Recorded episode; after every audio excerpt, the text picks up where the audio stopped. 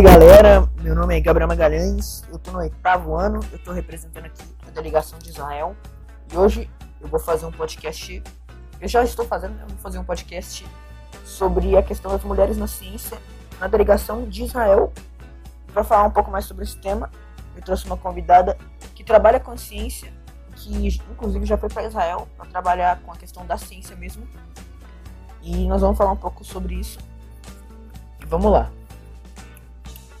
Então, eu vou deixar a convidada se apresentar, para depois ela responder as perguntas que eu farei a ela. Olá, meu nome é Nina, eu sou bióloga formada pela UFMG, tenho mestrado em biologia vegetal e atualmente sou aluna de doutorado em biologia vegetal também pela UFMG. Bom, a minha experiência em Israel foi curta, eu fiquei lá apenas um mês, mas foi muito incrível. Eu fui para Israel para fazer um intercâmbio na Universidade de Haifa e fiquei por lá, dentro da universidade mesmo, nos dormitórios. A minha impressão sobre Israel foi bem diferente de tudo que eu imaginava, sabe? É, a gente vê muitas coisas né, na televisão sobre opressão, medo, insegurança, mas quando eu cheguei lá, eu vi um povo muito solícito, muito aberto a ajudar. Inclusive, aconteceu uma situação muito engraçada e que foi, assim, bacana como uma primeira impressão. É, no meu voo, né, São Paulo para Israel, eu conheci um casal de israelenses. E o voo São de São Paulo para Israel para em Tel Aviv, que é a capital. Mas eu precisava ir para Haifa, que é a cidade onde eu ficaria. O único jeito de ir para Haifa é pegando um trem que vai do aeroporto e para em uma estação em Haifa, onde o meu orientador me buscaria. Por que, que eu teria que pegar esse trem? Porque já estava nos inícios né, da pandemia da Covid, o acesso no aeroporto estava restrito. E eu teria que fazer isso tudo sozinho. Eu fiquei muito apavorada, né? Porque eu chegaria no país à noite, teria que pegar esse trem sozinha e ir para outra cidade. Mas aí eu conheci esse casal, né?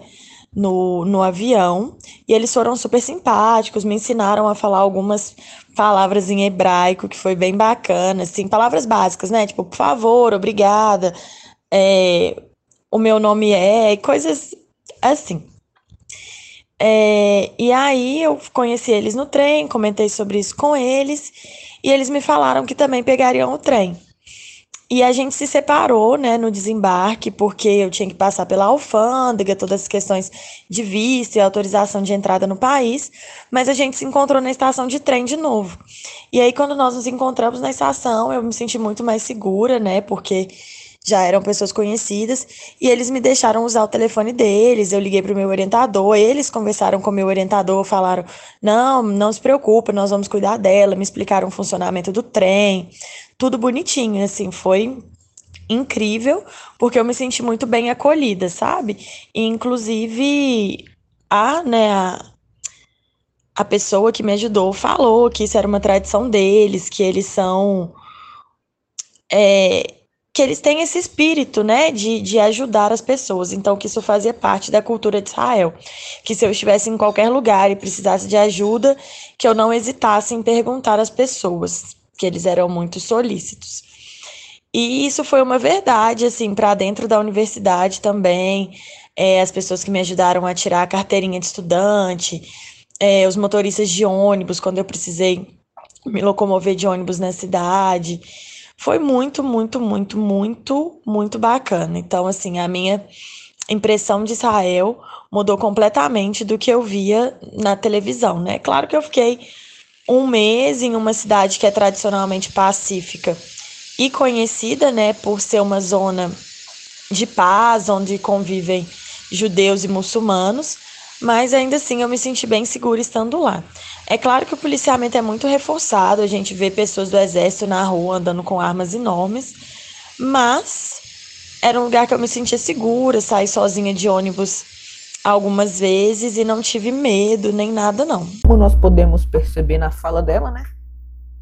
É, na fala da Lina, nós podemos perceber que Israel é um país tecnicamente bom de se conviver, um país onde as pessoas têm educação e por aí vai. Mas então, vamos seguir para a primeira pergunta. Você considera a ciência em Israel avançada? Sim, Israel é muito avançada quando a gente pensa em ciência e tecnologia. Principalmente na minha área, que é biologia vegetal, eles têm técnicas muito avançadas de pesquisa. Por quê? É, lá é basicamente um deserto, né? Então eles desenvolvem várias, várias, várias tecnologias para o cultivo nessas áreas, tecnologias de irrigação. E eu trabalho com espécies de tumores que dão nas plantas. E esses tumores são pragas em algumas espécies de planta. Então eles têm uma tecnologia muito avançada nesse sentido, né? De entender é, geneticamente, molecularmente esses tumores, né? Porque eles precisam combatê-los nas, nas plantações. Então, assim, é muito, muito avançado, tem muito financiamento do governo. Inclusive, eu fui para lá financiada pelo governo de Israel, né? Eu, eu consegui uma bolsa de estudos pela Universidade de Haifa, então fui financiada por lá, porque eles têm essa essa visibilidade, né, dessa troca científica. Eu fui lá apresentar uma técnica que a gente faz aqui na UFMG e eles foram me ensinar outras técnicas, né, que eles fazem por lá também nesse sentido. Então, sim, acredito que lá seja muito avançado em termos científicos e tecnológicos. Isso é uma questão muito boa e eu acho que a maioria das pessoas já esperavam isso, que Israel. Acho que nem a maioria, né? As pessoas esperam que Israel seja um país levemente atrasado, um país de pouco conhecimento, mas na verdade é bem ao contrário, né? É um país com bastante tecnologia científica e bastante entendimento na área de ciência, né? Mas então, vamos para a segunda pergunta, que é qual o motivo da sua ida para Israel? A três eu já respondi antes da hora, né? Mas eu fui para lá fazer um intercâmbio na Universidade de Haifa. O plano era ficar seis meses, né? Mas devido à pandemia da Covid-19, eu tive que voltar antes porque a universidade fechou e foi aconselhado a todos os estudantes estrangeiros que retornassem aos seus países, né? Porque a gente não sabia quanto tempo isso ia durar e se poderíamos voltar para casa, né? Então, foi aconselhado que todos os estudantes retornassem para suas casas. Eu não sei se eu ainda volto, eu acredito que não, porque meu doutorado já está no final e eu não teria mais tempo para um intercâmbio, mas tenho muita vontade de voltar. Foi muito bom. É, quem sabe a pandemia não acabe um pouco antes do tempo e dê pra você voltar, né? Mas infelizmente é a vida, é o mundo. E tá todo mundo sofrendo pra caramba com essa pandemia.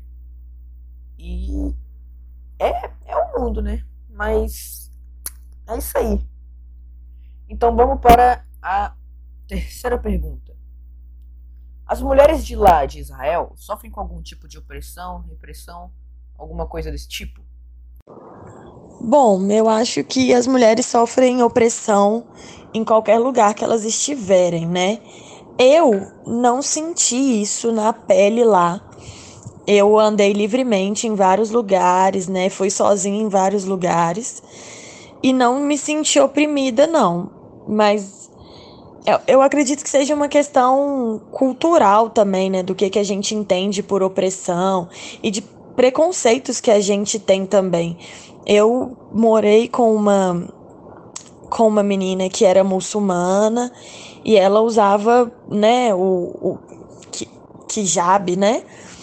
E e assim, para ela isso não é um, um, sinônimo de opressão, é um sinônimo de respeito a uma religião. Então, essa pergunta é um pouco difícil, porque parte do que, que a gente entende de opressão. É, então, eu vou responder a partir de mim, né? Eu não sofri opressão lá por ser mulher, andei livremente nos espaços, sozinha. Então, em relação a isso, eu não acredito que tenha sofrido opressão, não. Mas é claro que a gente sabe, né, de diversas leis e diversas coisas culturais que, para nossa visão, são sim opressivas para as mulheres. Realmente, isso que você acaba de dizer é uma realidade em qualquer país do mundo, as mulheres são realmente oprimidas por qualquer motivo que seja, com menos direitos, com menos menos coisas que qualquer pessoa, independente do sexo, gênero, deveria ter.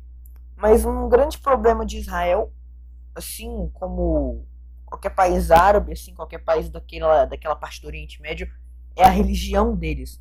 A religião de lá é uma, querendo ou não, é uma religião aos nossos olhos, é uma religião que oprime as mulheres.